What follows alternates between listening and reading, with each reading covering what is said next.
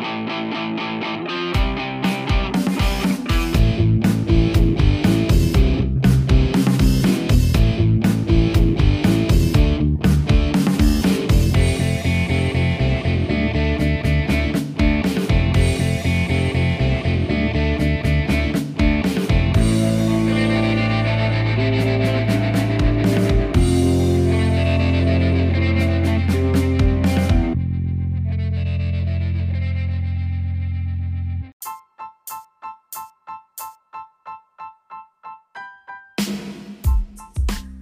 Señor Ruiz, bienvenido. Una semana más al Aftershock. A todos, gracias por acompañarnos. ¿Cómo estás vos? Todo bien, señor Toledo. Eh, muchas gracias y de antemano pues me quiero disculpar porque la semana pasada tuvimos un, un problema técnico y no se escuchó muy bien el capítulo, entonces quiero pedir una disculpa por eso y pues nada más, la verdad. Sí, nada más. Perdonen, perdonen. La verdad es que ya era muy tarde cuando nos dimos cuenta del, del, error, del pequeño error. Pero, pero bueno, pasa, nos pasa. Igual se escucha, solo suele un poquito volumen. Em, bueno, señor Ruiz, ¿qué tal tu semana? Eh, bastante bien, la verdad. Eh, sigo con Zombie Army. La verdad, ya. Mm, pues yo dije que tal vez sí lo iba a terminar. Eh, espero terminarlo, pero ya vi que sí es un poco largo. Entonces ah, voy a tener que retrasar Horizon. Y, pero sí lo voy a hacer. Sí lo voy a hacer. Estaba en el trimestre. Eh, no tenía muchas metas. Entonces creo que voy bien. Bueno, bueno, vamos a tener que atalayar ahí un poquito más, poner presión. Mm, bueno. Bueno, señor muy bien, me parece. Por mi parte, yo muy feliz, debo confirmar que platiné Dirt 5 eh, de la manera como merece ser platinado, farmeando esa cosa. no, es que iba, iba, a ser imposible bajar el platino por un trofeo mísero de conducir mil millas. Tenía 600 el juego pasado. ¿Qué iba a hacer? Jugar en línea. Nah. Entonces, eh, lo que hice fue que, mm, recordándome de mis viejos tiempos en PlayStation 2, cuando quería juntar dinero en Gran Turismo, cambié el acelerador al, al joystick derecho apuntando al centro o a la izquierda y desactivé el joystick izquierdo. Entonces agarré un hule, agarré los dos joysticks entre ellos, eh, encontré una pista que fuera un óvalo y bueno, dije, eche punta, órale. Y ahí se quedó echando punta el play. Sí, lamentablemente el carro en algún momento por algún motivo dio vuelta, chocó. Entonces a veces encontraba el carro boca abajo y ah, qué fría. Volví a hacerlo todo. Eh, tardé dos días de poquito en poquito, pero sin necesidad de estar ahí, ¿verdad? O sea, lo corrí me iba a hacer mis cosas. Em, y bueno, al, al, cabo de dos días, cuando revisé, había pasado los mil, las mil millas por hora. Por hora, las mil millas recorridas y pues mi platino estaba esperándome por ahí. Está bien. Me siento orgulloso. Mm, sí, la verdad es que sí. Eso, y es un gusto anunciar que por primera vez empecé a jugar The Witcher 3. Ah, soy, sí, se me había olvidado mencionarlo. Sí, vi que, que decía ahí que habías empezado a jugar The Witcher. Sí, tengo, tengo mis comentarios. La verdad es que yo sé, lo estoy jugando casi seis años después de que salió. Voy súper atrasado. El juego tiene muchos, muchas cosas interesantes, muchos comentarios. Todo el mundo dice que es lo mejor de lo mejor. Eh, yo no puedo decir eso todavía. Apenas si llevo, ¿qué? Tres, cuatro horas jugándolo. Eh, no voy a hablar de, de, las mecánicas o el combate porque apenas si lo estoy explorando, iniciando no tengo muchas habilidades, apenas estoy empezando literal. Pero debo decir que gráficamente ese juego se ve mejor de lo que YouTube te puede decir que se ve. Eh, el juego se ve muy bien, tiene y, tiene en el bosque, la verdad es que tiene gráficamente es un juego muy bonito. Sí tiene ciertas inconsistencias, te soy honesto. Por ejemplo, el traje del personaje principal, Gerald, se ve impecable. Es una calidad, una resolución. Ah, cabe destacar que estoy jugando un PlayStation 4 Pro, entonces no sé, no he visto qué mejoras tiene, pero la verdad se ve muy bien. Pero el problema que siento es que tanto su armadura, a veces estoy en adentro de una casa, por ejemplo, y la madera o los troncos de madera de la casa se ven como si fuera un juego de PlayStation 3. Entonces hace un contraste feo, sinceramente, aunque el juego se viene muy bien en muchas áreas, de repente miras una que otra baja resolución que te quedas como, esto no cuadra aquí, ¿verdad?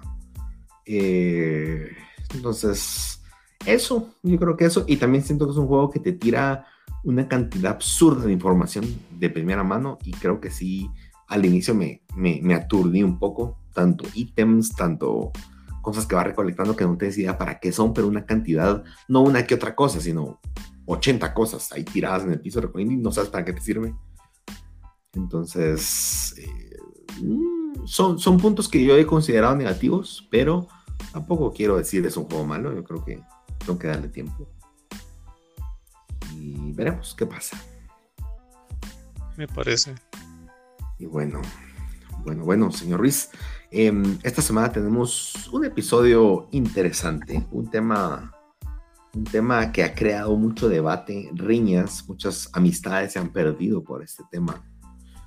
Bueno, no lo sé, tal vez, lo, imagino. Eh, hoy vamos a hablar de la dificultad en los videojuegos. Y oh, podrá parecer un tema sencillo, pero la verdad es que es un poco más profundo de lo que aparenta. Y, creo que empezamos con una primera pregunta, señor Ruiz, te la hago a vos. Eh, la dificultad en un juego es, en un videojuego, la dificultad es base o es parte de la diversión. Por supuesto que sí. Para mí sí.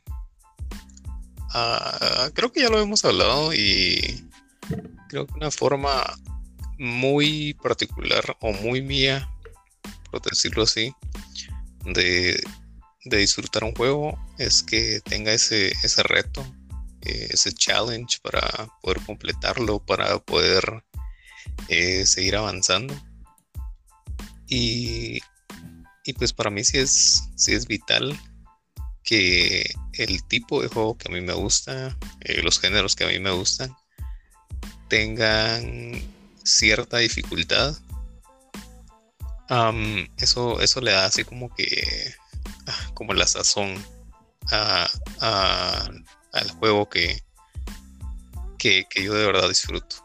Mm, pues como ya todos lo saben, pues me gustan, me gusta lo que hace From Software. Em, hace poco me, me, topé con Cuphead, la verdad no pensé que fuera tan difícil, la verdad me atrevería a decir que me ha costado más que, que cualquier juego de From Software, porque no, no he avanzado mucho lo estoy jugando en fácil, en modo fácil y me está costando, mm. entonces creo que necesita, necesita bastante práctica, creo que es más de práctica y lo bueno es que pues em, las peleas contra, contra los jefes son, son cortitas, entonces eso, eso le da un plus y una adictividad que es un juego muy bueno y la dificultad también es como eso de que aceptes el reto, de que puedes completarlo de que puedes eh, incluso subirle a la dificultad. Ok, ok, muy bien. Quiere decir que entonces para vos la dificultad es básica para que un juego sea divertido. Sí, sí, tiene que ser porque he jugado, eh, sí, hay algunos videojuegos en los que tal vez es como, bueno, les voy a dar la oportunidad, pero cuando miras que incluso el modo normal es fácil, por decirlo así. Eh, a veces los dejo tirados o a veces no, no sé, no te da esa sensación como de que de verdad el juego te está poniendo un reto para, para seguir avanzando. Mm. Y, y, como te digo, la verdad, eh, son muy diferentes en cuanto a géneros. pero la verdad no se me viene alguna, algún algún juego que incluso en modo normal o en modo difícil haya sido fácil. Y eso creo que le quita algunos puntos a la, a la experiencia que puedes tener del juego. por, por mi parte, señor Ruiz, yo considero que, que los juegos pues son... No solamente se trata de dificultad, yo estoy 50-50 ahí con vos en ese sentido.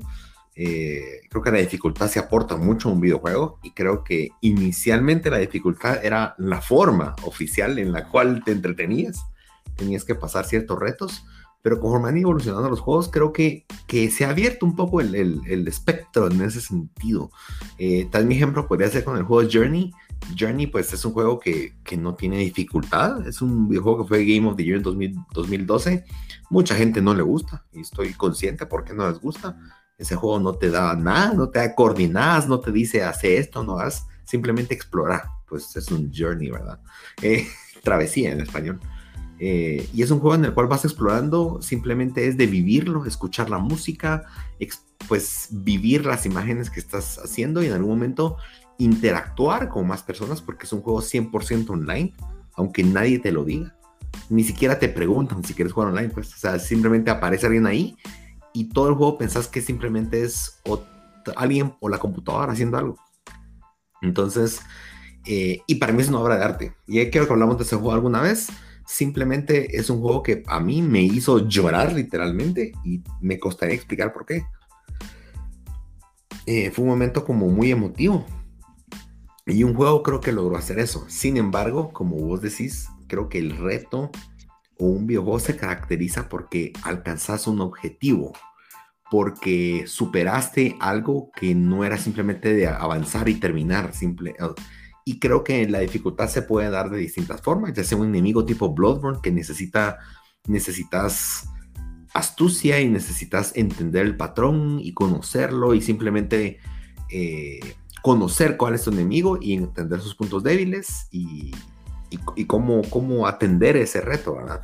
Pero también eh, hay dificultad en muchas ocasiones, creo yo, hay dificultad en por ejemplo, tu entorno, hay dificultad en acertijos, hay dificultad, hay dificultad en, distintas formas. Y yo creo que ahí es donde se diluye un poco el término dificultad. Eh, porque a final de cuentas, si yo, el señor Ruiz, jugaba a Gran Turismo, ¿cómo va a ser para vos Gran Turismo? aburrido. Ajá, empezando por aburrido va a ser, ¿y aquí qué hago? Pero te dicen, no, mire, tiene que hacer, y te dicen, miren, esta pizza tiene que hacer dos minutos vos dices, bueno, le voy a hacer, va, y terminas tu vuelta tranquilo, jugando tranquilo en cuatro minutos, ¿va? ¿y cómo para bajarle, va? Entonces yo creo, y, y, lo mismo me pasaría a mí con Bloodborne, a mí me pones a jugar Bloodborne, que nunca lo he jugado, eh, bueno, sí, una vez jugué el demo, y solo di vueltas como un inicio donde, donde hay como un hub, no sé qué había, y dije, ay, no, no, no me gusta, ya nunca lo volví a jugar, pero bueno.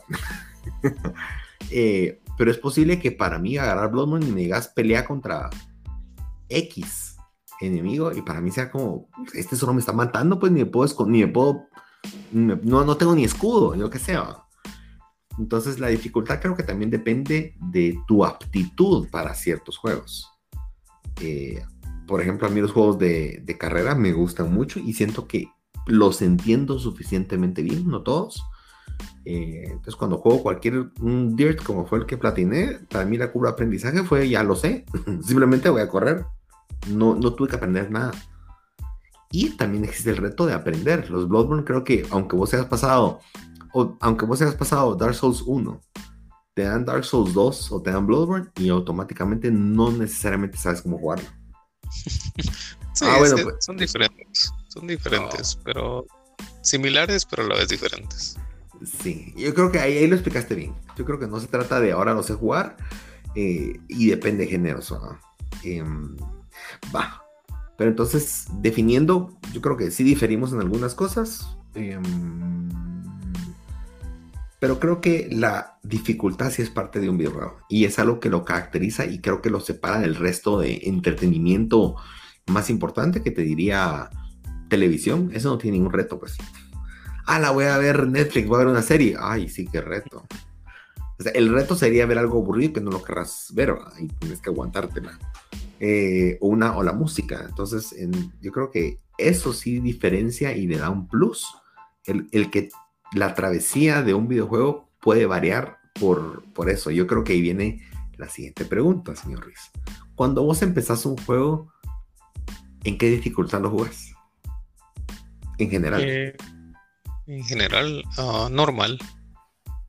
Creo que hasta el, hasta el propio juego te dice para tener una experiencia en la que puedas disfrutar tanto, eh, bueno, si nos vamos al género de aventura exploración o mundo abierto, creo que al principio te lo dejan bastante claro y te dicen si escoges normal, pues vas a disfrutar tanto de estar explorando el mundo, tanto de que las misiones sean, eh, que tengan un balance entre disfrutar la acción y también que sea un, un reto no tan, no tan alto que tal vez si, si es de disparos o, o algo así, que los enemigos no te hagan tanto daño eh, como lo harían en un nivel experto o un, creo que es hardcore o como le quieran llamar en los... Eh, cada videojuego tiene su forma de, de, nombrar a los, a los niveles de dificultad. Entonces, eh, pues sí, por lo regular, siempre es en normal más si, si no conozco el juego. Si es un juego que voy a jugar por primera vez, creo que siempre es en normal, como te digo, en, en fácil, solo uno, solo uno que yo recuerde hasta el momento y es Cophead. Ah, tal vez cuando, si logro terminarlo fácil, voy a jugarlo en normal, imagínate. Em, pero sí, creo que la mayoría de personas siempre escoge normal porque es la, forma en la que en la que puedes tener una buena experiencia, disfrutar del juego y no frustrarte y decir, ah, la esto está muy difícil y, y hay juegos que sí te dan eh, ese chance de poder bajarle a, la dificultad si, si, si estás como que así uh, muriendo mucho. Trabado. ah, trabado, cabal. Esa es la palabra que estoy buscando. Si estás trabado en alguna en alguna pantalla, en algún acertijo, como lo mencionaste. La dificultad no solo es qué tan difícil es matar a un, a un enemigo, sino cómo resolver las cosas también, ¿va? O cómo buscar las cosas. Y mm, ahorita se me viene a la mente eh, Ghost of Tsushima. Yo lo empecé en normal, pero hubo una pelea que la verdad se estaba muriendo demasiado creo que fue la única vez que le bajé la dificultad, que es cuando peleas contra el Ronin, que bueno, ahorita ya no se spoiler, no, que te traiciona, se me fue, se me fue su nombre. Eh, Keanu Reeves, ah, no, ese es el eh, no, eh, pero sí, con él. Entonces, el juego, después de, de que de que moría muchas veces si te da la opción así como, mira, ya, ya te estás muriendo mucho, pues para avanzar con la historia, será que le querés bajar a la dificultad y ahí fue donde sí le bajé, Y ahí sí, chance, la verdad no sé si, eh, imagínate con, el tipo de, de, gusto de persona que, que puedes eh, que puede ser, pues es como que, ay, no, no, no logro pasar este y ahí voy a dejar el juego, pudo haber pasado. Entonces, creo que eso es algo bueno en los juegos. Eh, en los juegos de From Software no, no hay esa opción vos de bajarle la dificultad, entonces o, seguís o, buscas cómo, cómo pasar, va. Sí. ¿Y, ¿Y si tenés más, más modos de dificultad en los Souls o solo Dele? Eh, no, no hay, solo cuando lo terminas están los New Game Plus que sí le suben la dificultad a la siguiente partida o se mantiene. Sí, sí, sí, sí, sí, sí ya, es más difícil. Ah, ok, ok. Sí, yo, yo ahí creo que estamos iguales. Yo la verdad es que depende del juego, pero usualmente mi estándar, y, creo que por definición vos lo dijiste, el desarrollador dice, esta es la forma normal como ideamos el juego se debería jugar. Eh, esta es la dificultad estándar para que se juegue. Y creo que, pues yo empiezo mis juegos siempre estándar, es normal, ni siquiera volteo a veces más, eh, o si quisiera o no.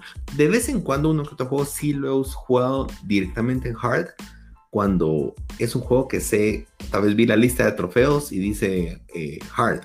o que tienes que sacar un juego, porque eso que me obligan a pasarlo dos veces, no, no mucho me gusta. Pero, pero no es, no es el estándar, tiende, tiende a tener que ser un juego relativamente corto y tal vez un juego que no me interese, que no sea un must play, como un Ghost of Tsushima, ponerte. Porque también no me quiero arruinar la experiencia, de repente solo, pues si es un juego de historia, no quiero pasar peleando contra un contrincante muriendo 80 veces, pues. Eh, quiero disfrutarme de historia y no me quiero terminar frustrando. Em, entonces yo soy, yo soy estándar, normal. Eh, si él le bajado la dificultad de un juego, definitivamente, muchas veces. Eh, eh, sí, y me recuerdo, creo que eso fue en la era del Play 2, cuando empezó que de repente te morías N veces y de repente, ¡pum!, quiere bajarle a Easy y hasta te hacían sentir mal, así como, ay, disculpe, y característicamente, en Metal Gear Solid 5, si vos empezás en normal o en cualquier modo de juego, por ejemplo, bueno, no, oficialmente es normal y en algún momento morís mucho, te dicen desea bajar la dificultad y pues yo no lo hice, gracias a Dios no lo hice porque te arruina el juego de ahí en adelante. No porque te lo arruine por calidad, sino porque al bajarle la dificultad, el juego sigue normal, pero el resto del juego, Solid Snake tiene que jugar con una, con un como sombrerito de gallina. Mm. y no te lo puedes quitar. Y en las cutscenes sale el sombrerito. Entonces te recuerda constantemente de sos una eh, eso me pareció interesante, me pareció, chistoso, me pareció una forma particular de, decirte, ¿estás seguro que quieres hacerlo? Ah, me, pareció. Eh, pero creo que hay, y como vos dijiste, hay distintas dificultades. Hay juegos que amerita que sean difíciles. Por ejemplo, eh, Celeste. Si el juego no fuera difícil, creo que el juego no sería tan bueno la dificultad en el juego y, ese reto de, hacer algo varias veces eh, hasta lograrlo conseguir es lo que le da sentido y ese nivel de achievement o de logro que al final quedas es, es, es, por lo que lo estás haciendo. Em, sí, la verdad es que Celeste esta vez es, el juego más difícil que he jugado en los últimos años, te soy sincero. Em, y Ah, bueno, otro juego que también a mí me encantó es este Wolfenstein. Wolfenstein es un juego que se burla de, la dificultad que tenés. Y me recuerdo que tenía hasta un. Cuando, cuando seleccionas al principio del juego y pones en normal, te sale la cara del personaje normal. Cuando te pones en easy o very easy, te sale como un bebé con su, con su sombrerito y un pepe, ¿va? El, siendo el personaje así, ¿va? Eh, no en el juego, simplemente la cara. Y, van subiendo y los nombres van, van cambiando. Hay uno que se llama Cry Baby Cry, que eso es un lloromba. Y, y así, y son nombres como interesantes. Es, eso creo que le da un toque, le da un toque especial. Y yo creo que cada quien, personalmente, yo eso se los digo, eh, es de cada quien. Y no puedes comparar, ay, yo jugué tal juego, yo jugué en Heart, o soy mejor que vos Tal vez, tal vez seas mejor en ese sentido, pero posiblemente un juego de acertijos no seas tan bueno. Eh, y creo que todos tenemos aptitudes distintas, pues. A mí eso me recuerda, hay, hay un meme, no, no es un meme, es un... Que, que, un maestro está con un montón de animales y, y, les dice así como, bueno, vamos a hacer el examen, que trepar un árbol, y el mono feliz va. Eh, y está el, elefante así como, no me friegue. o sea, como vos subir el árbol, pues. Entonces yo creo que es, eso, es el objetivo de un videojuego es que te entretengas, que vivas una experiencia distinta. Y, y creo que, bueno, vamos a hablar de eso en un momento, pero creo que en eso los videojuegos han mejorado bastante en hacer más accesible las cosas. Pero bueno, eso me lleva a la siguiente pregunta, señor Ruiz. ¿Has abandonado alguna vez algún juego por su dificultad? Por supuesto. ¿Ah, sí? ¿Y te recuerdas? Sí. Tengo dos bien recientes. Y pues ahorita Cophead ya no pude, la verdad no pude. ¿Y ya no lo vas a seguir jugando? Sí, pero tenía que tomarme un, respiro otra ah, vez, como lo hice con como lo hice con Sekiro, si te recuerdas, así empecé con todas las ganas a principio de año y fue como por eh, marzo que de verdad no sé, no sé cuántas veces morí con, contra ese jefe. De verdad fue frustrante. Eh,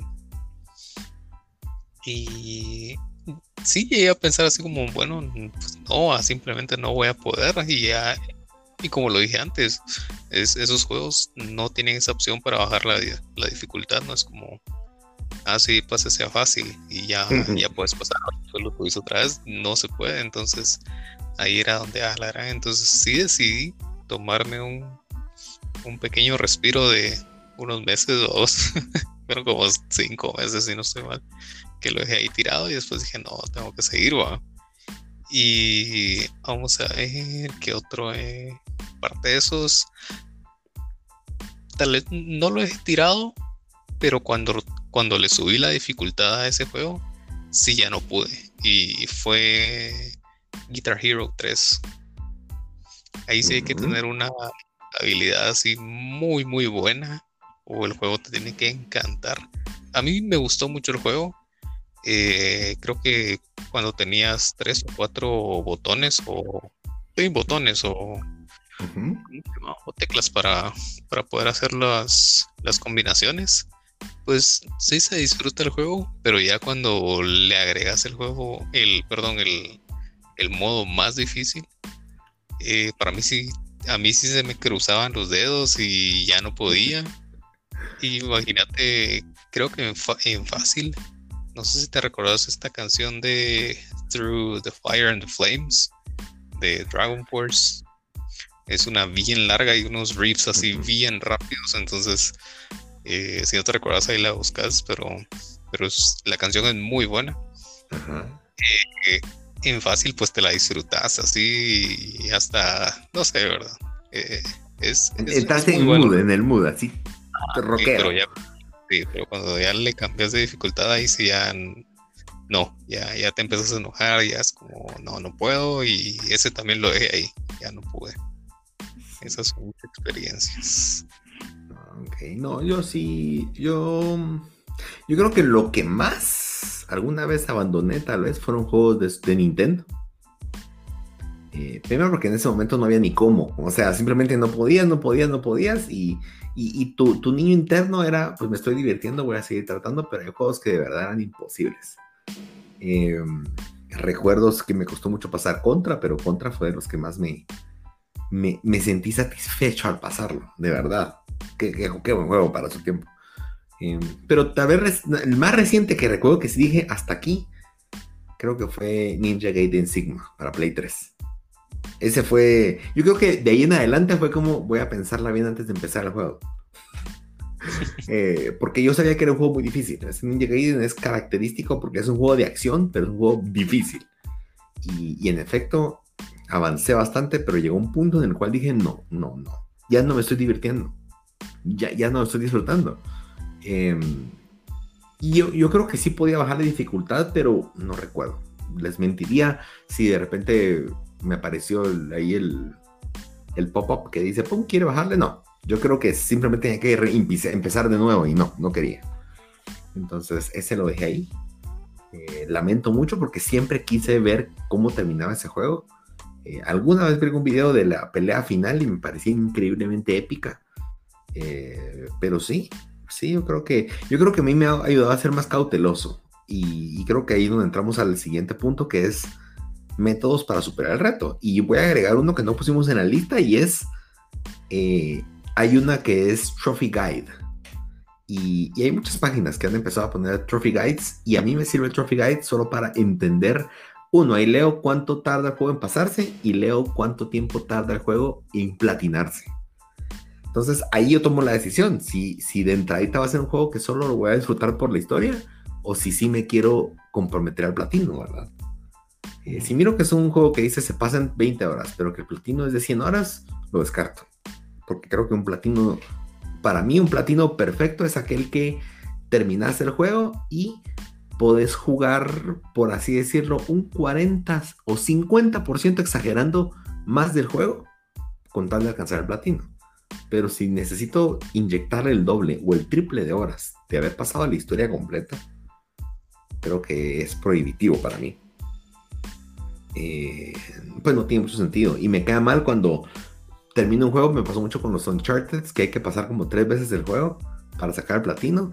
eh, normal, después hay que pasarlo en very, ah no, hay que pasarlo en, hardcore, en el más alto, y después hay que pasarlo en un, ¿cómo se llama? Speed, lo más rápido.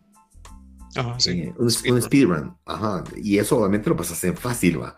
Pero siento que el speedrun, solo que seas muy fan, pero lo contrario, ah, pues estás jugando algo más, ¿verdad?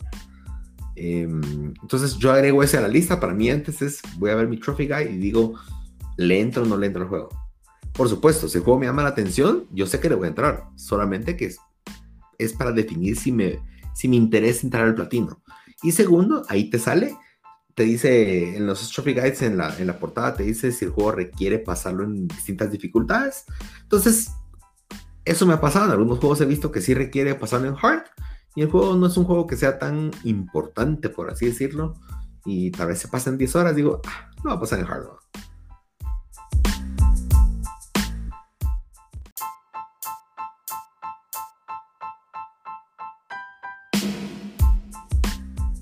Y bueno, el siguiente tema sería, ¿qué métodos utilizamos para superar ese reto? La verdad es que los organizamos de una forma cronológica según según fueron apareciendo en la industria o los fuimos conociendo nosotros como gamers. Y, y, la verdad es que creo que es una lista condensada buena. Bueno, señor Ruiz, en la, en la primera posición creo que estaba más tirada allá por los noventas, cuando estudiábamos. Y creo que todavía se puede dar, todavía es parte de la cultura, pero en su momento era, era la única forma. Y es pedir ayuda a un amigo. Y creo que no solamente aplica un amigo, podría ser un vecino, podría ser un, un hermano, un primo. Eh, ¿Cómo viviste esa, e, ese primer método que descubrimos como gamers? sí, creo que era más como al ir al colegio. Y tal vez ahí sí creo que no importaban los spoilers. Creo que ahí sí a, a uno le pelaba y a tus cuates también les pelaba decirte, ah, sí, es que si te vas por este lado, eh, o si agarras tal cosa, o si matas a no sé quién, y es como a la gran ni siquiera ha llegado ahí, va, pero buena onda, porque ya me lo dijiste, ya mataste el juego.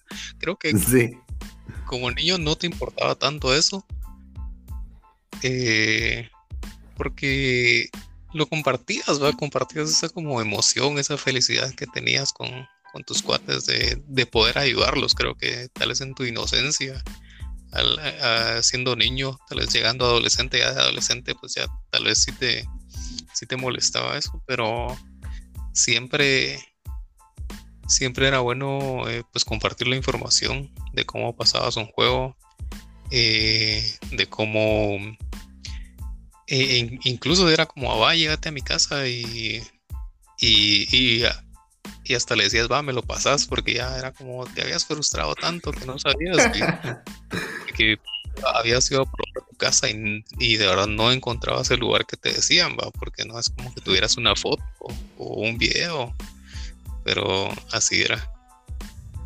Sí, es cierto. Sí, ¿qué, qué momentos tan interesantes, eh, o, simplemente llegabas a mucha como alguien que lo había pasado allá.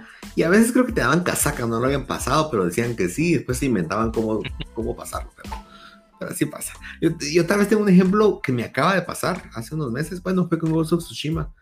Eh, a un amigo le, faltaba un trofeo y que era el, hacer el pairing con. Bueno, ni me recuerdo cuando tenías esos duelos. Y, y me recuerdo que a mí, para mí no fue fácil, te soy honesto. Pero a mi amigo le hacía falta y me decía, mira, eh, ¿cómo le hiciste? Y yo, pues me salió, ¿qué puedo hacer? La cosa es que intentamos hacerlo remoto. Él me, dio, él me dio acceso a su control, jugando, pues él tenía una buena velocidad de internet, yo también, pero yo creo que la tecnología no ha llegado ahí para tener ese nivel de precisión. Y nunca. Intenté tal vez una media hora y no lograba. Entonces, eventualmente, aquel me dio su cuenta, entrego en su cuenta, entré todo, literalmente como, como Juan por su casa y lo hice en su cuenta, gané el trofeo y me desconecté. Bueno, ahí está vos tenés. Eh, eso era, solo que versión 2020. 2020. Eh, así era, muchas veces así era. Y nos te juntabas en la casa o a veces con tu hermano lo pasaba y como tú lo habías pasado, a lo mejor te daba el control. Y, no te importaba el decir lo pasé, era como me ayudaste a salir de aquí, va, te agradezco. Em, y era la forma. Yo creo que la forma sigue siendo vigente. Em, pero hoy tenemos más ayudas, ¿verdad? Y, para mí el, siguiente es las revistas o los programas. Yo eh, aquí era un poco más variado, porque muchas revistas como Club Nintendo o revistas eh, Hobby Consolas había una, eh, o las gringas, EGM, GameStop, Game, GameSpot era, ah, o PSM había otra. Me recuerdo que, que, siempre mandaban cartas preguntando dudas y ellos contestaban cómo resolverlo, o muchas veces simplemente hacían un artículo de eso, o tal, tal boss fight es difícil, entonces háganlo de esa forma. Eh, la verdad es que es interesante cómo eso fue ya más en la adolescencia, cuando íbamos a leer al supermercado, porque yo revistas rara vez compré, te soy honesto, aquí en Guatemala eso no era barato. Eh, entonces tocaba ir a leer la revista mientras nuestros papás entraban al supermercado y ahí encontraba a veces tips interesantes y era, y era como la forma, el internet estaba tal vez empezando, pero no era un lugar donde encontrabas cosas de videojuegos. y, y la verdad es que yo me disfruté leer revistas, la verdad. Por tu parte, ¿fue, fue, fue, fue importante esa vía o esa vía nada que ver? Ah, no, la verdad, fíjate que, que yo recuerde, pues las revistas tal vez solo las mirabas para, para ver como los lanzamientos que venían. No tanto como para, para ver consejos o, o resolver como tus dudas de cómo pasar un juego. Eh, programas, pues eh, no recuerdo programas, solo este de Cybernet, creo que era. Ah, sí. Ajá. Muy bueno. Pues a veces los juegos que pasaban ahí yo no los tenía. Como te digo, pues no, no tuve consolas, solo tuve eh, emuladores. Entonces sí era como ah, jugaba juegos más viejitos y ellos pasaban cosas como como actuales, que ahora ya son viejitas, vamos. Entonces, eh, no, ahí sí, ahí sí no. Era más con mis amigos. Sí. Yo recuerdo ya que mencionaste programas, este Nintendo Manía. Que no sé si lo pasaban en Canal Azteca, era un programa mexicano. Y la verdad es que, pues, lo lideraba un conocido de renombre en los videojuegos, se llama Gustavo Rodríguez, Gustavo Rodríguez, que en paz descanse. Y, me recuerdo que cuando era fan de Nintendo todavía, ah, yo era feliz los sábados cuando empezaba el programa. Eh, pero sí tenés razón, usualmente era más para noticias. De vez en cuando era como un segmento, trucos, o un segmento, eh, algún tema, algún juego específico. Em, y yo creo que de ahí surgió el siguiente, que el siguiente, o el número 3, son los wikis. Eh, ¿Qué son los wikis? Los wikis son documentos prácticamente de texto eh, eventualmente ya tuvieron imágenes y demás, en los cuales se te va narrando cómo pasar un juego. Eh, y hay de distintos niveles, hay niveles simplemente te, van diciendo, eh, por ejemplo, tips para pasar un boss fight, por ejemplo, y hay otros que simplemente te están diciendo, te dicen literal, cruza a la derecha, a la izquierda, camine recto, tres pasos, o sea, es otro nivel, y mucha gente que hoy está en la industria de videojuegos empezó así. Conozco muchos testimonios de personas que empezaron en el colegio haciendo wikis gratis de juegos que jugaban. Eh, los prestaban, los ponían en línea, a veces los agarraban a ciertas páginas, les ponían como su sello y demás, y eventualmente de, tener suficiente repertorio, los llamaban y les decían, mire, quiere trabajar en IGN, quiere trabajar en GameStop. Eh, en, un montón, perdón, en GameSpot se me confunde siempre, o GamePro, y, así es como los iban llamando eh, yo wikis, te sincero, señor Ruiz, yo nunca usé. Alguna vez los vi, pero a mí eso de, estar leyendo texto no era lo mío.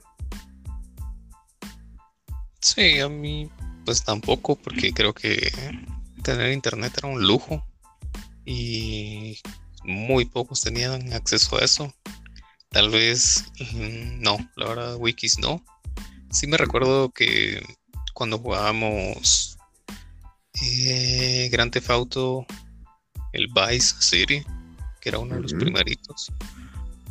Ah, lo que hacíamos era ir al, café internet y bajar, tal vez no guías, sino que los trucos que podías usar para para usar lanza lanzacohetes ah, o, usar un helicóptero, eh, tener dinero, y cosas así. Creo que eso fue lo único que usé, pero no tanto como guías.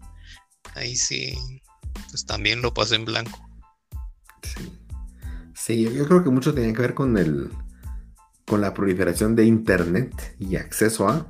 Aquí en Guatemala siempre íbamos un paso atrás, sinceramente. Em, yo creo que ahora el siguiente ya es algo ya más actual y son las guías en YouTube. Eh, ocurre algo interesante y es que si buscas guías de YouTube de juegos de Play 4 o de Xbox One, encontrás por montones. Si buscas de Play 3, ya empiezan a ser bien escasas. Empiezan a ser bien, porque ya, ya no hay tanto. Y buscas de Play 2, ya no hay. O sea, se nota mucho el cómo fue en los años fue creciendo y cómo no hay, reviews inclusive de juegos de Play 2, casi no encontrás en video, cuesta mucho. Em, pero sí, hoy, hoy creo que lo que más abunda son las guías en video.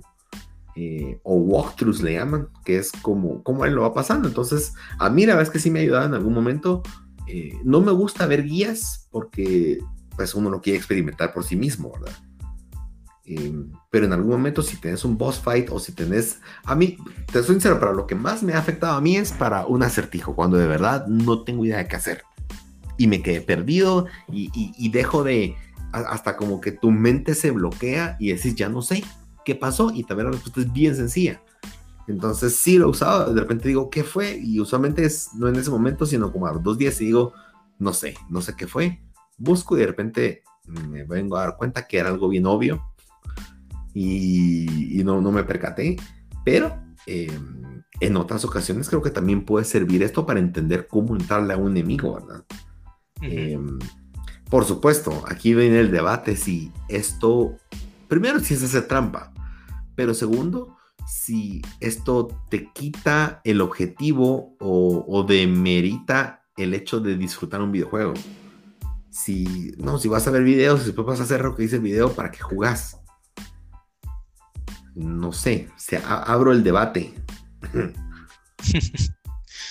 pues eh, yo sí las he usado. Eh, a veces sí las he usado en la primera vez que juego. La verdad yo no lo recomiendo. Hay, hay muchas personas que he visto así como streamers. Sigo, sigo un streamer que para mí es uno de los mejores de Bloodborne, que todos los días juega Bloodborne y hace lo termina de diferentes maneras, con diferentes armas, diferentes modalidades y es, es muy bueno, la verdad. Pero ese no es el tema. Es que él, él cuando le preguntan eh, algún consejo para poder empezar a jugar Bloodborne o alguno de estos juegos de From Software, y él dice, la primera vez que vayas a jugar, no mires guías, no leas nada, si te quedas trabado en una eh, en una pelea con un jefe y de verdad ya moriste demasiado, así como decís vos, ya moriste 50, 100 eh, veces, ya farmeaste, ya eh, usaste otras armas, otros métodos, ya de verdad agotaste todo lo que tenías y de verdad no puedes, ahí sí puedes recurrir a una guía que te va a facilitar o es como tal vez no habías utilizado ese método y es como, ah, bueno, tal vez me funciona. No es que te vaya a funcionar, eh, pues en, el caso de estos juegos, pero yo sí lo he usado. en, algunas, en algunos casos es como, no, hombre, no puedo, ¿cómo le hago? Y después te das cuenta que es. Hay, personas que lo hacen de diferentes maneras. Eso es lo bueno, que no hay una sola manera de, de llegar al camino. Entonces también no le quita la diversión a mi forma de verlo porque no es fácil hacer lo que los otros hacen también. Tienes que practicar. Es como, tal vez como lo dijiste antes, un acertijo que si ahí va a estar, por donde vayas, pues, o el camino que tomes, pues ahí vas a encontrar el, eh, la respuesta. Entonces, creo que los de acertijos, mm, muy pocas veces he recurrido a las guías, donde sí he ido a guías y no tiene nada que ver con el tema de la dificultad. Creo que es en, el camino a platinar un juego. Mm, que hay ah, que hay un hay un trofeo que todavía no tengo y es como la verdad no primero porque no está bien no entiendo muy bien lo que lo que quiere decir a veces están con, con sus propios términos los términos del juego Entonces ya cuando lo miras en un video es como, ah, eso es lo que tenía que hacer. Entonces ahí te ayudó mucho. Sí, tocaste un buen tema, fíjate. Vamos a platicarlo eso después, más adelante en otro capítulo. Pero, pero sí, sí, yo creo que muchas de las guías hoy también te ayudan a platinar ese, ese, ese juego. Y creo que para mí, tal vez en resumidas cuentas, es si necesitas una guía para platinar un juego, es porque no tiene buenos trofeos. Porque el objetivo de un trofeo es que te ayude, que, que, te incite a explorar, que te incite a hacer cosas distintas, pero no que te, que te confunda, pienso yo, ¿verdad? Em, y bueno, y por último, el último de los puntos, aquí, conforme a los métodos que hay para superar ese reto, y creo que este es un poco reciente y es ayudas modulares. ¿A qué me refiero con ayudas modulares? Se ha puesto de moda recientemente que los juegos te dan ciertos tips o, o, simplifican ciertas partes del juego. Antes era, pues lo juego en fácil, en difícil o en normal, ¿verdad? Eh, hoy creo que los juegos han ido un paso más allá y es interesante. Y tal vez lo más arcaico que recuerdo de esto es cuando o, o, o Raider o, o inclusive Uncharted, a veces te quedas trabado, como que el, juego llevaba un contador de cuánto tiempo pasabas en un escenario. Y si no encontrabas cómo salir de él, por ejemplo, 5 o 10 minutos, de repente sonaba una campanita. Cling, que hacía así como el, el fondo, y la cámara automáticamente apuntaba para un punto. Y yo me recuerdo, al principio no sabía qué era, era así como, ¿por qué la cámara me dirige para ahí? ¿Qué si era un tip? Así como poner la atención a esto, aquí está la solución, o empieza por aquí. Eh, ese fue un tip interesante y, curioso que le fueron metiendo a los juegos, pero no es algo que vos decidieras. Eh, pero vez el ejemplo que hoy se me viene a la mente es eh, pues juegos como The Last of Us 2 y Ghost of Tsushima, que tienen muchas formas de hacer el juego a tu manera. Eh, y yo creo que me ayudó mucho inclusive con el platino. Eh, yo lo pasé el juego tranquilo, tal cual era, como Dios manda, en normal, lo pasé y me gustó, etc. Cuando empecé a jugar y me hacían falta cosas que tenían que repetir los capítulos, una de esas era encontrar los collectibles. Y eso es algo que para mí es... Vale la pena en algunos escenarios cuando toca explorar y encontrar nuevas áreas, creo que eso, eso tiene mérito. Pero cuando a veces es un libro que se quedó en, un, en una mesa que pasaste de largo porque estás en combate y se quedó ese libro ahí, por ejemplo, es un ejemplo. Eh, yo creo que ahí sí decís, no, hombre, es un libro y tengo que volver a pasar el juego para encontrar ese libro y ir a buscar cada rincón. Creo que ahí sí pierde un poco de, de objetivo eso. Y entre las opciones que tenía de Last of Us, hay una en la cual, eh, en The Last of Us 1 y el 2, hay una opción en la cual tu oído se agudiza y como que todo el escenario se pone como más oscuro y puedes ver las sombras de la gente que está paseando y así. Pues en ese mismo modo, pues podrías agregar para que te avisara si habían ítems cerca. Entonces, estaba en una sala, por ejemplo, ponía ese modo para escuchar mejor y de repente salía como un radar, tin, tin, como en los lugares donde hay cosas que puedo recolectar. Entonces, sí, es aparentemente una trampa, porque te está diciendo, mire que hay un documento, o mire que hay balas, pero eh, pues yo lo usé en la segunda, en la segunda partida que le di al juego y, me fue súper útil porque yo no quería pasar otra vez el juego. Eh, pues el juego me lo estaba disfrutando, pero buscando en cada rincón, metiéndome atrás de las estanterías, metiéndome, eh, tratando de ver abajo de un carro, no sé, siento que llega un punto en el cual tampoco es lo que querés hacer. también tenían un modo en el cual si tenés problemas de visión, eh, podía ponerte el juego con un contraste distinto para que pudieras ver las sombras, que puntualmente era para personas con problemas de vista, de que, ¿cómo se llama? Que los dominan bien los colores. Eh... Daltónicos, esa es la palabra. entonces, daltonismo, ¿verdad? Entonces, es interesante porque eh, hay muchas personas daltónicas que no saben que son daltónicas y que tal vez eh, entran en un juego oscuro y de repente no, no miran bien las formas o demás. Y, a menos que, pues, si nunca has visto, tal vez, te voy a poner un ejemplo ridículo, pero tal vez nunca has visto el color rojo en tu vida. Asumís que todo lo que miras rojo es verde. Eh, ¿Cómo sabes que el color rojo existe si nunca lo has visto? La gente te dice que ese es rojo, pero no sabes. Pues algo así, yo creo que simplemente, eh, y, y en vez de ponerle dificultad, lo que hicieron fue hacerlo modular qué área necesitas que mejore para ti. Y, eso, eso a mí me agradó mucho, te soy sincero, me agradó mucho. En Ghost of Tsushima, después, cuando terminé y, y quería sacar los últimos, eh, yo no quería, no quería tener a cada rato esos encuentros, los duelos. Entonces, hay una opción también para, en la cual puedes hacer el rango, el rango de espacio que te da para, para hacer el pairing más amplio. Entonces, ah, qué interesante. Pero eh, yo creo que depende de cada jugador. Personalmente a mí me gusta pasarlo tal cual lo hizo el desarrollador. Y a la segunda, tercera partida o el Game Plus, hay que se venga como sea. Eh, ya, ya puedo experimentar con, con trucos. Inclusive, eh, por ejemplo, GTA, vos lo mencionaste. ya la primera partida no me interesa, pero la segunda yo quiero agarrar bazucazos a medio mundo, pues. ¿Verdad?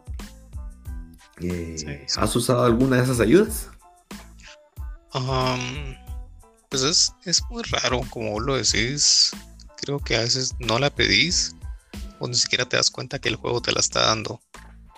Eh, pues creo que a veces te salen como mensajes donde te dicen, ah, este, este enemigo o en, ¿qué te digo En este escenario, lo más importante es eh, el stealth. O o este enemigo es, es débil contra el fuego. Creo que son como tips que, que te van ayudando a como a, a que no se te dificulte tanto el, escenario o donde vayas a donde vayas a jugar. Pero yo no les hago caso, la verdad. yo voy con lo que tengo a veces. y, o, creo que sí. Creo que no les pongo mucho, mucho asunto hasta que de verdad me voy muriendo así como unas cinco veces seguidas. Entonces es como que ahí ya le pongo atención a lo que me está diciendo el juego. De que ah, eh, aquí tienes que entrar así eh, a lo kamikaze y matarle primero a, a, los más grandes o a los snipers. Yo que sé, si estás jugando algún, algún shooter o eh, a veces ni siquiera nos, nos tomamos el tiempo de leer bien la misión y ahí es donde salen estas ayudas de recordarte que para que no te cueste tanto, tienes que hacer ciertas cosas primero. Entonces, a veces nosotros somos los que no leemos y solitos nos dificultamos el juego. Sí, eso es, eso es muy cierto. Es muy cierto. Y los Resident es tan normal que, que aparezca una hoja que te dice eh, por ejemplo, la, clave de la, no, de la, no sé, de la, la caja fuerte es tal, pero está en la tercera página. Y uno me lee, ay, no me interesa el documento. Y te la pasó dando vueltas buscando esa. Ajá, es un ejemplo que a mí me pasó. Eh, a veces nosotros nos hacemos el juego más difícil por, por no leer. Em, pero sí, sí, tiene razón. Y bueno, señor Ruiz, ¿algún consejo con el cual quiera cerrar hoy el tema? Eh, consejo, si su primer juego va a ser Super Mario Maker, se van a frustrar y van a dejar los videojuegos, no van a querer saber nada de los videojuegos. Es creo que de los juegos más difíciles que hay, no sé a quién se le olvidó, a quién se, se le olvidó, a quién se le ocurrió inventar Mario Maker. La verdad, hay hay niveles así demoníacos. Criminales. Es, no sé, la verdad no sé qué estaban pensando, pero eh, pues ya en serio, em, pues creo que la dificultad no tiene que, no tiene que ser un obstáculo para que uno eh, pueda disfrutar de, de, un buen rato eh, en un videojuego. La verdad para mí no, no ha sido no ha sido así como ese obstáculo que me ha dicho, eh, que me, que, pues, que yo deje por un lado algunos juegos, sí, pero no eh, mis ganas de, seguir jugando. Como lo hablamos, pues, eh, si no estás disfrutando bien el juego, pues le puedes bajar, no, nadie te va a condenar por eso, la verdad, es tu experiencia, es cómo vas a vivir el juego. Y pues pues cada quien va, como lo dijiste, todos tenemos diferentes habilidades, diferentes em, formas de, tomar un juego, de afrontar muchas situaciones, no solo en los juegos. Muy bien, señor Ruiz. Pues por mi parte, simplemente haz como te divierta más el juego. Em, simple, simple. Y que los comentarios de otras personas o amigos o lo que veas en internet no te diga no. Tranquilo, el objetivo es que jugues. Punto. Y te lo disfrutes. Es mejor eso a que, a que lo dejes tirado porque, porque sí.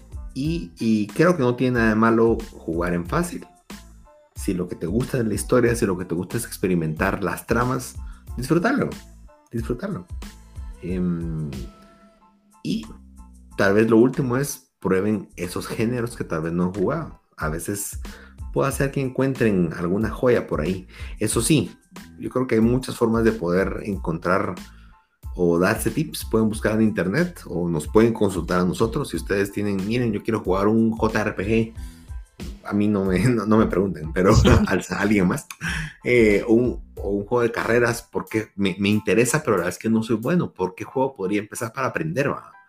O, y se les puede recomendar alguno que tal vez no es que no sea difícil, pero que tiene las mejores mecánicas para aprenderlo, sin que te frustre, por ejemplo. Eh, y para eso estamos como amigos, ¿verdad? Para, para, para apoyarnos como gamers o futuros gamers, si están escuchando esto por primera vez y no han jugado y simplemente les dio curiosidad, eh, hay mil formas. Y yo creo que eso es lo interesante. Es un nivel, es un entretenimiento tan distinto al resto y tan amplio que, que puedes jugar con todo lo que se te da. Y bueno, ese fue el tema de esta semana, señor Ruiz. Procedemos con las noticias.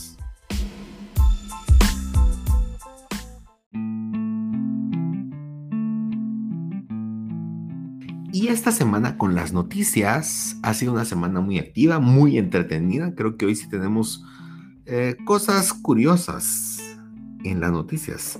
Señor Ruiz, si me permite, hoy quiero hacer la de locutor. Eh, démosle pues.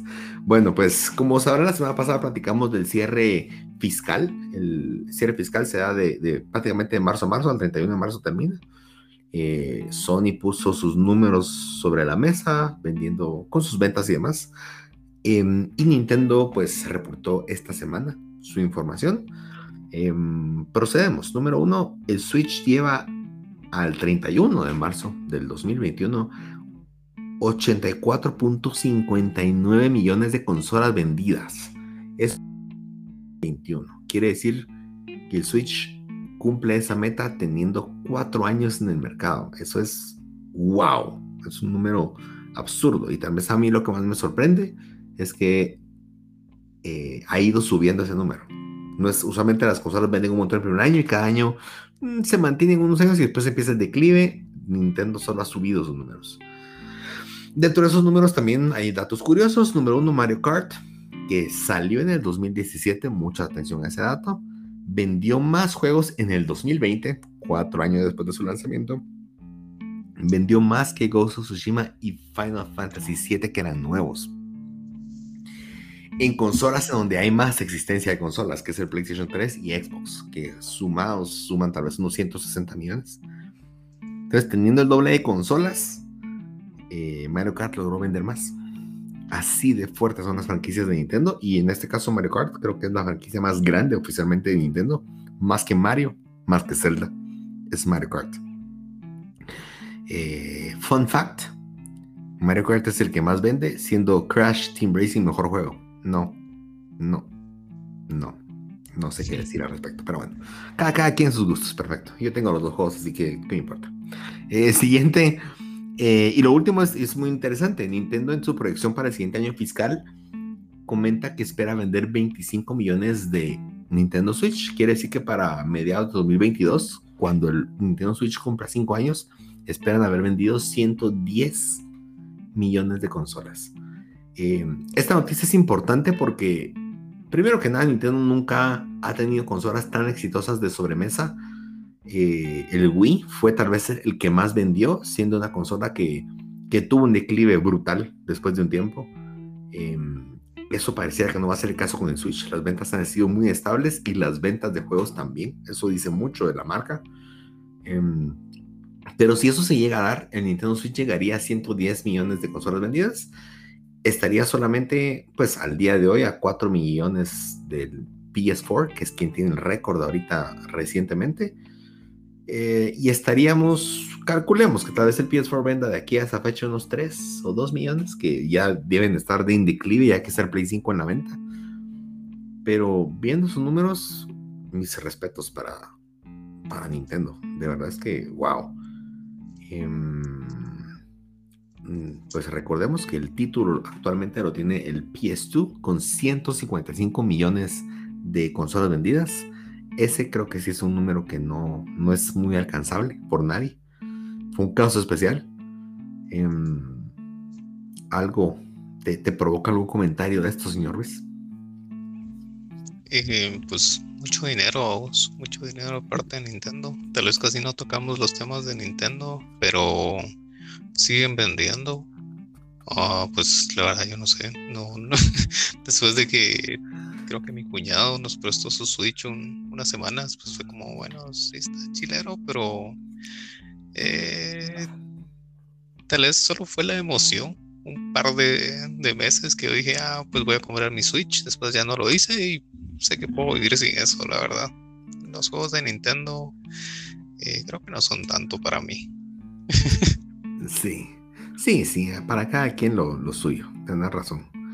Pero mm, Sí, la verdad es que es una historia de éxito después del Nintendo Wii U. ¿Qué más decir? Solamente, wow, esos números a mí me sorprenden un montón y, creo que es bueno para la industria, pero yo estoy muy similar a vos. La verdad es que yo tengo Switch ya hace un año y medio y casi no lo he usado.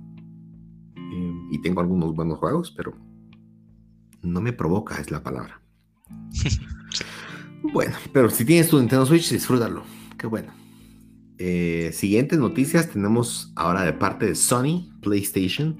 Em, oh, notición. ¿Se recuerdan que hace unas semanas comentamos que Microsoft está en negociaciones con Discord? Primero, posiblemente para comprarlo por 10 billones de dólares. Después, lo, lo, último que se escuchó es que estaba entre 12 y 14 billones, el doble del precio que pagaban por Bethesda. Pues la semana pasada o antepasada fue que les comunicamos que ese negocio se había caído, que ya no iba a proceder. Y esta semana salió a luz que Discord tenía una relación o inicia relaciones con PlayStation eh, para trabajar de una forma no necesariamente exclusiva, eso no se detalla, pero que sí van a trabajar de la mano para, para introducir la herramienta a las consolas PlayStation. Ahora, lo interesante aquí es que, pues no sé qué negocio hayan llegado, pero en este caso no está comprando Sony a nadie, simplemente hicieron un acuerdo para trabajar juntos. Quiere decir que probablemente hay plata por medio o, no sé qué estén ganando ambas partes, eh, cuál sea el acuerdo, pero oficialmente Discord decidió quedarse siendo independiente y no vender. Hmm, me parece interesante, me parece interesante porque teniendo, dejemos los 14 billones, teniendo 10 billones sobre la mesa y vender tu compañía, deben tener algo muy grande bajo la manga para, para no quererlo hacer, ¿no? Sí. Mm, em, bueno, siguiente tenemos, esta, esta a mí me agradó mucho, señor Ruiz, eh, que lo platicamos antesito, y es que Sony patentó una tecnología esta semana para generar escenarios. Es un sistema para generar eh, los interiores de los escenarios eh, de edificios y demás. me dio mucha curiosidad, fui a leer al respecto y la verdad es que es muy interesante. ¿Cómo funciona esta tecnología? Pues por supuesto no te dan los detalles, pero a grandes rasgos, si se dan cuenta los videojuegos de mundo abierto, como un GTA, ciertos edificios ustedes pueden entrar, hay oficinas, hay, no sé, un lobby, hay, hay cuartos y uno puede entrar a algunos de esos, pero es una ciudad tan grande que hacer o modelar todos los edificios por dentro es muy difícil. Entonces, aunque se vean bonitos en todos los juegos de mundo abierto, usualmente por dentro solo son cajones, no hay nada, adentro no hay nada. Y solo ciertos edificios que van a ser para la historia, pues tienen su modelaje interno. Este, esta tecnología lo que busca es que se autogeneren estos, estos bajo un modelo algorítmico dentro de del, la carcasa, por así decirlo, un edificio, una casa, se modelen las habitaciones de una forma lógica de tal manera que, por ejemplo, en un GTA o en un Spider-Man, ustedes puedan entrar a cualquier edificio, a cualquier infraestructura y que tenga por dentro eh, pues una forma lógica. Entras a un edificio de apartamentos, pues no va a haber muchos apartamentos, van a haber camas, tal vez no va a estar hecho eh, a tanto detalle o cosas tan específicas como en otros juegos, pero te da el chance de que tengas un mundo más grande puede explorar.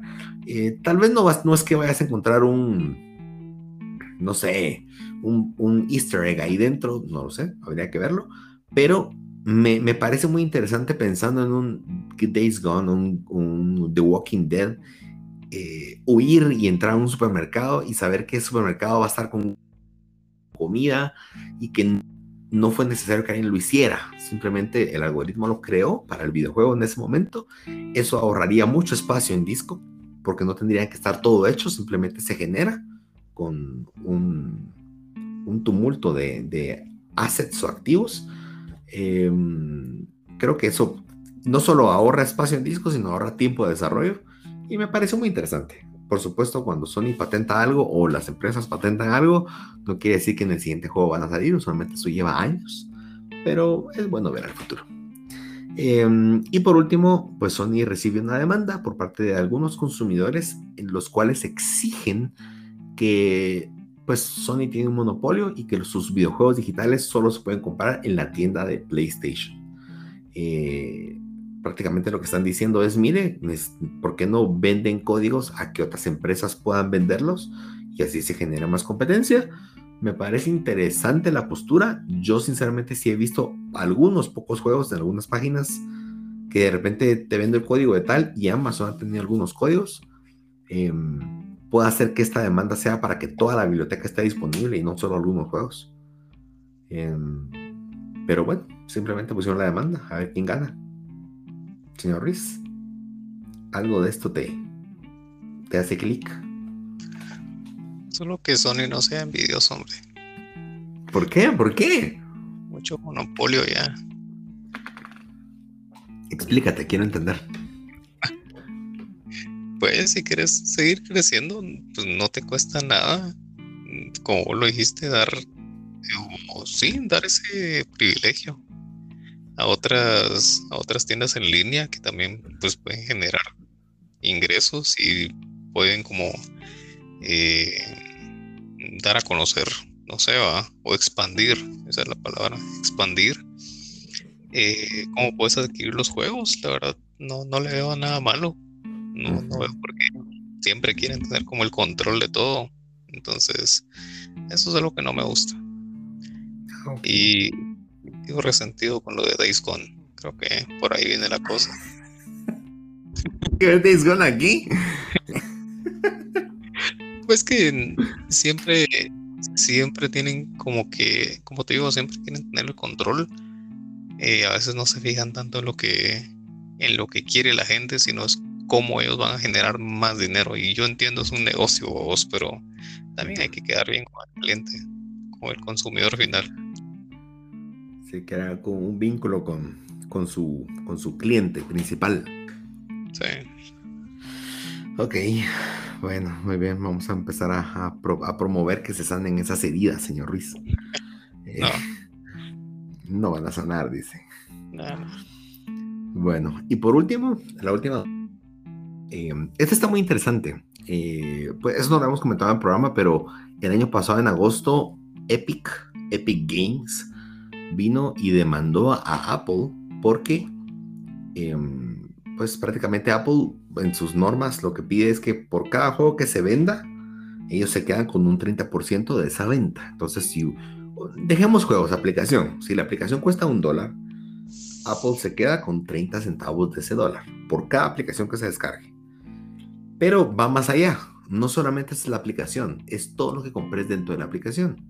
Eso en parte tiene sentido porque estás usando los servidores de Apple. Eh, Apple certifica, Apple rige ese mercado y simplemente es, yo te estoy ofreciendo el, supermercado. Vender lo que querrás, pero a mi parte. ¿Cómo funciona un supermercado en la vida real? Un Walmart, por ejemplo. Walmart vende zanahorias, pero él se queda con una fracción de esa zanahoria porque es la tienda, ¿verdad? Y lo que ganan es que tienen una tienda exitosa, una tienda con seguridad, una tienda X, X y Y. El tema es que vino, vino, vino Epic con Fortnite y lo que hizo es que buscó un workaround, otra vía por la cual conseguir vender. Eso es lo que tiene que ver un poco con lo que pasó con Sony sin que pasaran por Apple. Y Apple obviamente pues los bloqueó, les puso restricciones y vinieron ellos y dijeron, ¿sabe qué? Ya no quiero estar con ustedes. Entonces vino Epic y quitó a Fortnite, que es de las aplicaciones más descargadas mundialmente en toda la existencia vida. Lo quitó del, del, canal. Eh, por supuesto, si ustedes habían comprado la aplicación, la pueden volver a descargar y la pueden usar, pero no, si alguien no la tiene, no la puedes cargar en, iOS. Entonces empezó, la, esa, fue la demanda, es el resumen. Resulta que esta semana empezó al fin el juicio, eh, pues ambas partes están discutiendo varios temas y lo interesante de esto es que están llamando a testificar a ciertos representantes de muchas marcas, ahí posiblemente va a estar Sony. Ahora, dirán que tienen que ver Sony, que tienen que ver Microsoft, ahí que tienen que ver X empresas, y es que, pues al final un juez y todo el jurado, ellos no conocen toda la industria ni cómo funciona. Entonces toca entender cómo funciona el modelo para definir si en efecto existe culpa de parte de, parte de Epic eh, a nivel legal y se agarran de que sea un mercado justo. Eso es, eso es como que, porque al final de cuentas el contrato dice algo, pero si en las regulaciones de Estados Unidos te salís y no es un libre mercado o no es un mercado justo, aunque tu contrato diga algo, te lo pueden revocar. Entonces, eh, te llamaron a, a representante de Microsoft y salieron algunas cosas muy interesantes. Em, pues se les preguntó en algunas, cosas que no tenían que haber revelado o que no se iban a revelar. Por ejemplo, juegos exclusivos. Eh, se preguntó a Microsoft puntualmente de tres videojuegos. Em, no, no con el afán de, de, sacar a luz y hacerlo público, sino con el afán de entender cómo funciona el modelo de negocio. Y le preguntó por tres juegos, que es esto, Tetris Effect y The Gunk. Tanto Stalker y The Gunk no han salido, esos están pendientes por salir durante lo que queda del año. Y fueron anunciados por Microsoft como juegos exclusivos, al igual que Tetris Effect. Tetris Effect sí salió con el lanzamiento de la consola. Este juego ya había salido antes eh, y prácticamente lo que se tuvo que exponer es que Stalker 2, que para mí es un juego que me llama mucho la atención, eh, busquen videos por favor, eh, ese juego solamente será exclusivo en Microsoft o en Xbox por tres meses. Quiere decir que si les llama la atención el video que, están, que vieron a partir de mi comentario, eh, tranquilos, va a estar en Play 5 si, si eso es lo que quieren. O si quieren su Xbox, pues bienvenido sea. Eh, Tetris Effect también solo tiene seis meses de exclusividad, todo el contenido que se lanzaron para ellos. Eh, y por último, The Gunk, que es este, soy sincero, no sé de qué se trata, señor Ruiz pero lo voy a investigar. Ese juego sí oficialmente es un 100% exclusive de Xbox. Entonces, pues fue noticia porque eso pues salió en un juicio. Nunca lo dijeron por ninguna vía, fue por ahí que tuvo que salir. Segundo, también se reveló que al salir de Last of Us 2 hay un equipo en, en Microsoft que se dedicó a hacer un review interno. Eh, eso nunca fue público, eso se maneja solamente entre los estudios y, y corporativos de Microsoft.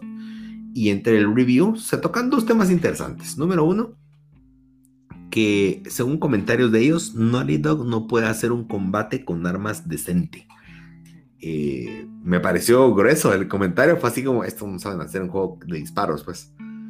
Entre lo que yo pienso es, yo creo que primero The Last of Us no es un juego de disparos, sí disparas, pero no es un juego oficialmente en el cual entres a matar a medio mundo. Y no es por defender a The Last of Us, pero a mí la verdad es que sí me gustó, se siente real, se siente cada disparo, se siente que pesa cada bala, no es... y los enemigos no son esponjas como suele pasar en muchos videojuegos de combate. Este juego, cada bala un, de, un, de una pistola normal, 9 milímetros, se siente pesado. A mí eso me gustó, pero entiendo que para un juego multiplayer, yo creo que tal vez no es lo más apto jugar con algo tan lento, por así decirlo. Pues fue interesante ese comentario. Y segundo, eh, que sí es un buen comentario y es que le dice que es el nuevo estándar al cual ellos deben em, deben optar para lanzar o apuntar para lanzar un juego. Quiere decir que en efecto tuvo comentarios muy, muy buenos entre ellos y, y que diga la competencia, miren mucha, lo que están haciendo ellos, eso tenemos que hacer. Pues dice mucho. Eh, y por último, y tal vez el más interesante, es que al debatirles por qué el modelo era de esa forma, de por qué cobran un porcentaje X por los juegos digitales y demás, em, Microsoft pues debatió diciendo desde hace 20 años que lanzaron su primera consola, ellos nunca han generado un solo centavo por vender consolas. Quiere decir que si alguna vez compraste un Xbox, jamás Microsoft recibió un centavo por eso. Literalmente ellos solamente te pusieron la consola y quedaron tablas o perdieron dinero para que pudieras tener tu consola en tu, en tu casa y que debido a eso el modelo es yo gano dinero vendiendo juegos, ya sea los míos o los que alguien más vende. Em, ¿A dónde y cuánto tarde el juicio? No lo sé, pero fue interesante y creo que van a salir más cosas, más trapitos al sol en todo el proceso. Señor Ruiz, ¿te llama la atención algo de esto? Eh, sí, solo cuando mencionaste The Last of Us 2, 2 ahí pues dejé de escuchar. no, eh, pues eh, lo que dicen que no pueden hacer un combate decente, pues creo que ahí pues no voy a defenderlo, pero pero tampoco estoy de acuerdo porque The Last of Us es un juego que no está hecho para eso, como lo mencionaste. No es un juego en el que no es un Call of Duty, no es un Fortnite, no es, eh, sino que sigue la misma línea de los Uncharted y creo que esa es la gracia, eh, la aventura que, que vos em, te adentres en la, en la historia. Creo que eso es lo que, lo que ellos buscan. Lo que no me gusta es que digan que ellos van a tener como que acoplarse a ese nuevo estándar y hacer juegos así. Eso pues, me agrada porque la verdad no, yo no disfruto ese tipo de juegos. Pues me gustan las historias, pero eh, que lleguen a ser mis juegos favoritos, la verdad no. Mm, te estaría mintiendo porque mi, mi género es diferente, ¿va? Entonces, si van a apuntar a eso, pues desde ahí, pues ya creo que a todos los que disfrutamos otro tipo de juegos es como, ah, pues no, no, no, no te llama mucho la atención eso. Es lo único que tengo que Bueno, bien, muy bien. bueno, no es por defender a Microsoft, pero también no sé si se referían al modo de juego o a la calidad. Tal vez como a qué tan pulido está el juego. No lo sé. Sí, si es así, pues bienvenidos. Como gráficas o mecánicas y todo eso, pues estaría bien. Ok, entonces quiere decir que sí jugarías de las of 2. Claro. la gran. Señor Ruiz, ¿y si yo te lo compro, sí lo jugarías? No, comprame otros. Hasta podrías comprarme unos 10 juegos con el precio de Last of Us. No, señor Ruiz, por favor. Bueno, antes de que esto se salga de, de nuestras manos y terminemos peleando. Eh, señor Ruiz, muchas gracias por, por acompañarme esta semana. Fue un gusto poder platicar nuevamente de videojuegos. Eh, es un momento ameno, es bonito. Eh, y bueno, estamos para servirles. Cualquier duda, comentario, ya saben. En el, arroba el aftershock en Facebook o el aftershock arroba gmail.com. Cualquier duda, comentario o dejen una nota de voz siempre en la descripción de cualquier canal que estén utilizando para escucharnos. Abajo sale el link para poder dejar una nota de voz. Por favor, que no sean insultos, podría ser simplemente un comentario. Todo es bienvenido.